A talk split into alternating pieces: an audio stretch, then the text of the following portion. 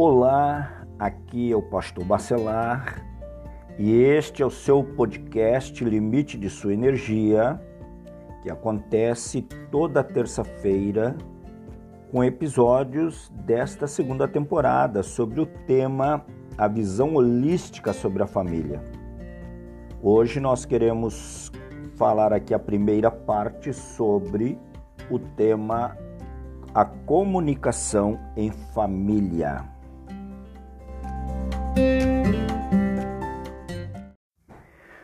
Muito bem, então, para abordarmos este assunto, a comunicação em família, eu quero destacar aqui um Provérbios de Salomão, que está escrito no capítulo 18, versículo 13 que ele diz o seguinte: responder antes de ouvir é estultícia e vergonha. Para nós tratarmos este assunto sobre a comunicação em família, como já disse de antemão que é a primeira parte deste assunto, existem algumas frases mais comuns usadas pelas que demonstram problema nas relações. Quero destacar algumas. Entre elas, nós temos, primeiramente, quem não se comunica se estrumbica. Uma outra frase muito usada, não conseguimos falar um com o outro. Tem outro exemplo, quando tentamos falar, sempre acabamos brigando. São frases rotineiras. E outra frase também que tem ênfase: ele não me compreende. A falta de comunicação torna a vida muito solitária. Quando deixamos de compartilhar nossos sentimentos, sentimos-nos solitários e tornamo-nos estranhos um para o outro, embora vivendo na mesma casa. Está se falando de família. De todos os problemas no casamento, a comunicação é o maior e as dificuldades nos outros 10%. Diríamos que todos os problemas somam 90% na comunicação e as dificuldades nos outros 10% são causadas pela incapacidade né, de comunicar-se. Vejamos aqui o que é comunicação. Comunicação ela é definida como um processo verbal ou não verbal de compartilhar informação com uma outra pessoa. Ela é composta por três elementos básicos: né? o transmissor, é aquele quem fala, o receptor, quem ouve, e a mensagem, o conteúdo desse, que envolve esta comunicação. Vale a pena destacar aqui que precisamos ter, que tenhamos cuidado com os ruídos e interferências, porque com porque eles geram conflito conflito entre transmissor e receptor.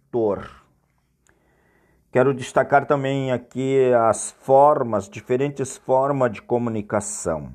Pelo menos três. Comunicação com palavras, 7%. Segundo, tom de voz, volume, ritmo, 38% expressões faciais, gestos, 55%. Observe então a distância entre um aspecto e outro nas formas de comunicação. Como você trataria essa situação dentro do lar e qual dessas formas usaria para evitar o conflito? Quero destacar também seis mensagens de comunicação, segundo H. Norman Wright. Ele tem seis mensagens de comunicação que ele traz aqui como palavra-chave para o casamento. Primeiro, o que você quer dizer? Segundo, o que você realmente diz? Terceiro, o que a outra pessoa ouve? Quarto, o que a outra pessoa pensa que ouve. Quinto, o que a outra pessoa diz acerca do que você diz. E sexto, o que você acha que a outra pessoa disse acerca do que você disse. Um dos problemas chaves para as pessoas se comunicarem é o fazer-se compreender. E aqui eu quero destacar cinco níveis de comunicação. E partirei então do pressuposto do quinto nível, o mais superficial.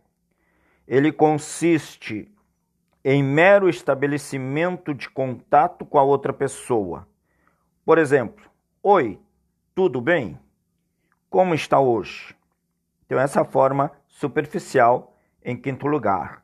Em quarto lugar, compreende troca de informação acerca de pessoas, fatos sem a emissão de opinião pessoal.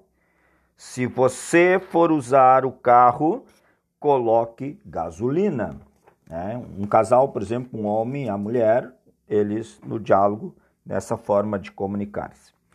Terceiro, a pessoa emite uma opinião ou decisão o que você fez hoje durante o dia? Essa é uma forma, é um nível de comunicação. E segundo, é compartilhar de emoções e sentimentos. Esse nível de comunicação é profundo e difícil porque envolve risco quanto confiança. Como minhas declarações são aceitas? Essa pergunta você precisa fazer. Ele vai me entender? Ou ela vai me entender? Serei aceito se abrir meu coração? Então, são questionamentos que a pessoa deve fazer nesse segundo nível. E primeiro nível é o de plena comunicação emocional, pessoal e verdadeira. É quando nos expomos completamente a outra pessoa com todos os nossos erros e acertos. E para que você entenda, então, eu quero deixar nessa primeira primeiro momento em qual dos cinco níveis você se comunica. Lembre-se, responder antes de ouvir é estutícia ou precipitação, é loucura e vergonha.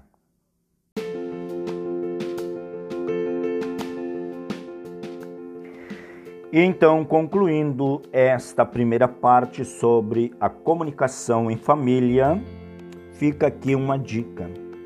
Se você quer melhorar as tuas relações familiares, os teus relacionamentos, melhore a sua comunicação e procure conhecer os níveis de comunicação e aplicar de maneira correta para uma melhor interação entre esposo, esposa, pai, mãe, filhos, no todo a família. Lembre-se que o nosso tema é a visão holística sobre a família. Então é muito importante que você procure repensar a sua comunicação, a sua interação, aquilo que você ouve e entende, o que o outro ouve e fala. Né? Dessa forma você vai melhorar muito o seu relacionamento familiar. Se você gostou desse episódio, você vai compartilhar com um amigo ou familiar e também vai procurar estar atento toda terça-feira. Deixo aqui minha palavra de incentivo para melhor.